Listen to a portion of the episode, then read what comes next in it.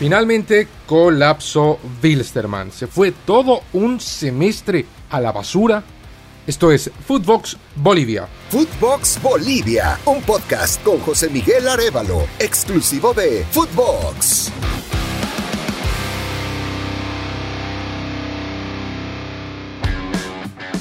Soy José Miguel Arevalo y hoy vamos a hablar de esta terrible situación que está atravesando uno de los grandes del fútbol boliviano. Ya hace algunos episodios hablamos de la renuncia de Grover Vargas, el presidente del club Ilserman, del que, bueno, no se ha vuelto a saber, no ha vuelto a tener apariciones públicas o contacto con los medios de comunicación. Y esto eh, viene a colación de lo que sucedió en las últimas horas el cierre de un semestre realmente desastroso, una catástrofe deportiva e institucional, la que está sopesando el club más popular de Cochabamba y uno de los más importantes en el fútbol boliviano.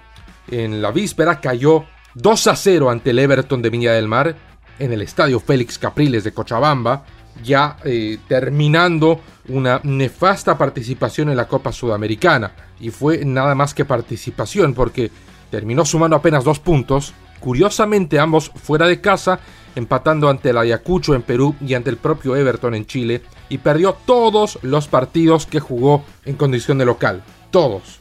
Quedó apenas con dos puntos y menos nueve gol diferencia. Cerrando eh, lo que decía el primer semestre que fue marcado también por el fracaso en el torneo Apertura, del que quedó fuera de los cuartos de final al eh, sumar apenas 18 puntos, quedó en el sexto lugar y con 4 eh, goles por debajo del cero en el promedio de anotaciones. Fuera de la competencia local, último en su serie de la Copa Sudamericana, los problemas de Wilterman pues no solo son deportivos. Recordemos que al frente del equipo aviador estaba el técnico chileno Miguel Ponce, a quien se lo cesó hace varias fechas y que por consenso y pedido de los jugadores se determinó que el preparador de arqueros, Sergio Millacho, sea a cargo del primer plantel. Los resultados fueron todavía peores que los que venía consiguiendo Ponce.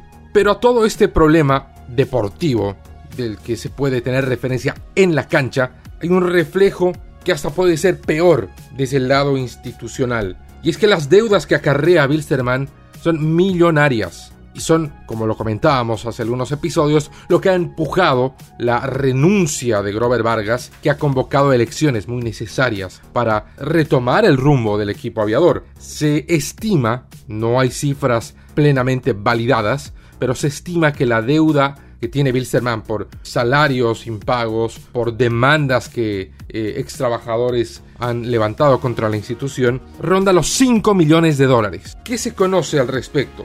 Santiago Echeverría, el capitán hoy de Wilstermann, el defensor central, después de la derrota ante el Everton, salió pleno de impotencia del estadio y se dirigió a los medios de comunicación. Lo único que reclama, de acuerdo a lo que establece Echeverría, es que le contesten el teléfono. Asegura que de los últimos 18 meses le han pagado solo 6, aunque luego habla de algún arreglo que parecería que la deuda fuera nada más de 9 meses. De cualquier modo, el estar más de 3 meses abajo en los sueldos seguro preocupa a cualquier trabajador, ni siquiera solo futbolista, cualquier trabajador que no vea una respuesta de sus empleadores va a empezar a cuestionar su continuidad. Como la cuestiona Echeverría, que además de plantear los severos problemas que lleva económicamente con el club, cuestiona quiénes van a continuar en la institución.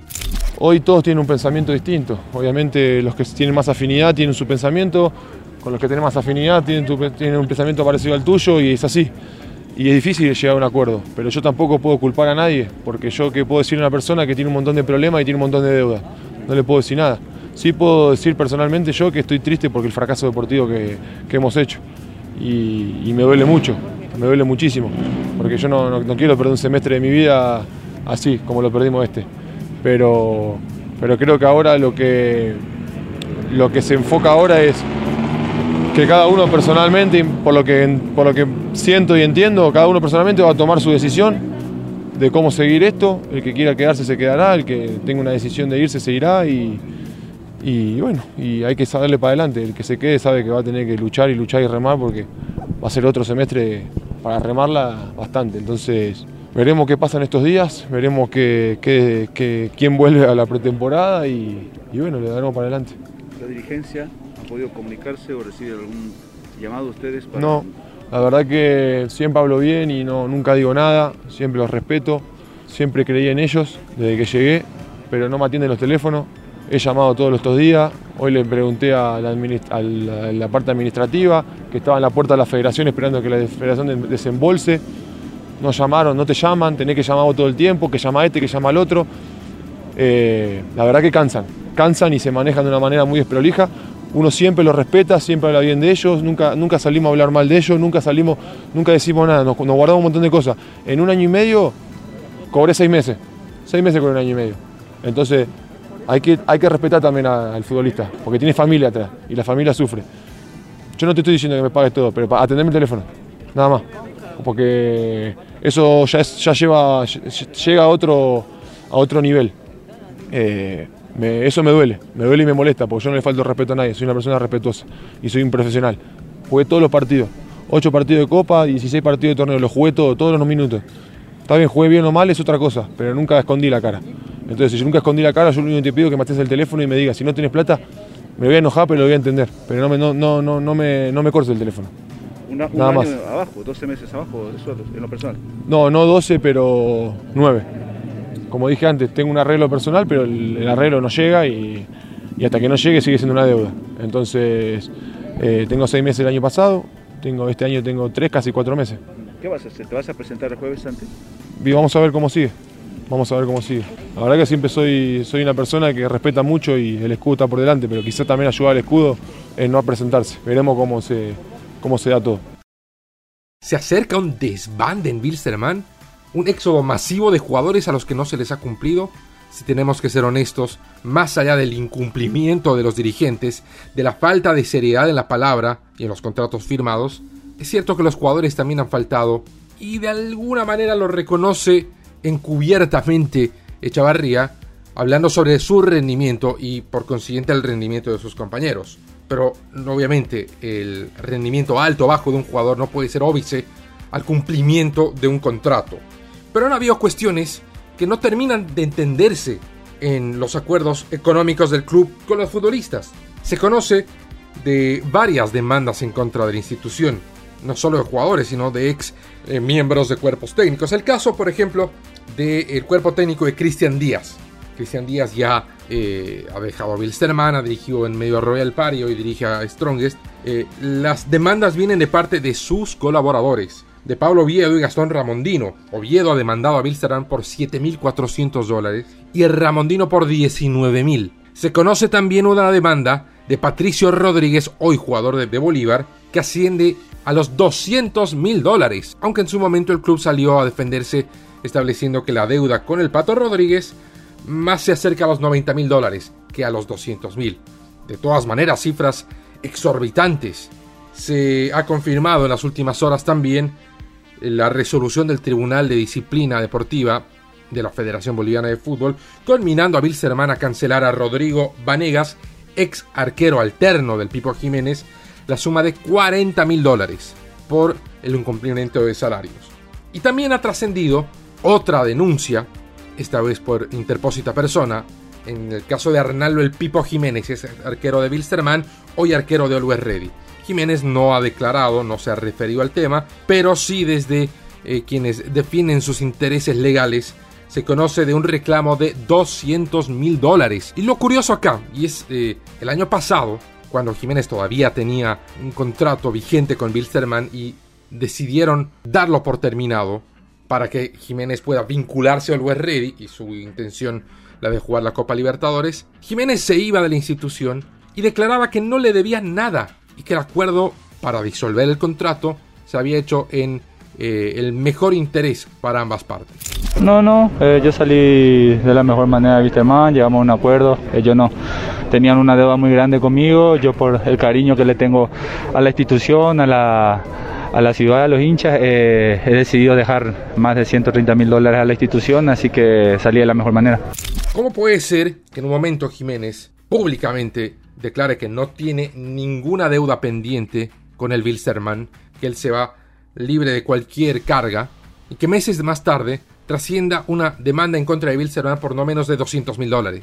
¿Cómo puede ser que Patricio Rodríguez demande al club por 200 mil dólares y el club diga que la diferencia es al menos la mitad de ese monto. ¿Por qué ahora surge este reclamo de Santiago Echeverría reclamando tantos salarios adeudados? ¿Cuál es la explicación detrás de todo esto? Es que es sencillo. Desde que renunció Grover Vargas, no se ha sabido de posición oficial alguna. Y como las demandas no son personales, no se demanda a Grover Vargas o al presidente de la institución, sea quien fuera. Las demandas son contra la institución, que en este momento está en un absoluto estado de indefensión legal. Entonces, quienes reclaman los salarios, que por ley y derecho les corresponden, van a aprovechar este estado para tratar de, igualarse en lo que se les debe, para tratar de ponerse al corriente. Y mientras Bill Servan se debate entre la continuidad de los dirigentes o de algunos, o la convocatoria de elecciones, y en, el interés de tomar la presidencia de Bill Servan aparecen bandos y se dan dardos los unos contra los otros, siempre va a haber algo en medio. Y en este caso, los acreedores de Bilsterman, que con todo derecho, insisto, van a aprovechar que hay una acefalía, un una, una falta de rumbo, una carencia de dirección y liderazgo, para cobrar lo que se les debe. Ojo, siempre y cuando esto esté establecido dentro de los contratos, porque claramente está marcado que los acreedores señalan que se les debe un monto y cuando aparece el club señalan que el monto es mucho más bajo. Entonces aquí alguien miente, y mientras el club no esté en posición de defenderse, no se sabrá realmente quién. Esto se solucionará solamente cuando se elija a un presidente Milserman y cuando se restablezcan los nortes, los objetivos, se rearme todo el sistema que tiene que ver con lo administrativo, con lo institucional. Porque hay algo que está muy claro y lo dijo, por ejemplo, Javier Zanetti varias veces, hoy directivo del Inter de Milán, otrora capitán del equipo. Cuando un equipo en cancha logra títulos y es exitoso, es porque el otro equipo en los escritorios está haciendo bien su trabajo. Bill Serman está pasando por uno de sus peores momentos deportivos, porque en los escritorios dejaron de trabajar hace rato. Y si no retoman rápidamente la tarea, esto puede terminar mal, como le pasó a Real Potosí o como le pasó a San José, por ejemplo. La deuda es alta, pero no inalcanzable. El caos es profundo, pero eh, tiene solución. El tema es cuándo. Bueno, mis amigos, es todo el tiempo que tenemos por hoy en Footbox Bolivia. Les recuerdo, tenemos nuevos episodios todos los lunes y todos los jueves, de los que pueden estar pendientes en mis redes sociales. Me encuentran en Twitter y en Instagram como JM Arevagol o en Facebook como José Miguel Arevalo. Conmigo será hasta siempre. Footbox Bolivia con José Miguel Arevalo, podcast exclusivo de Footbox.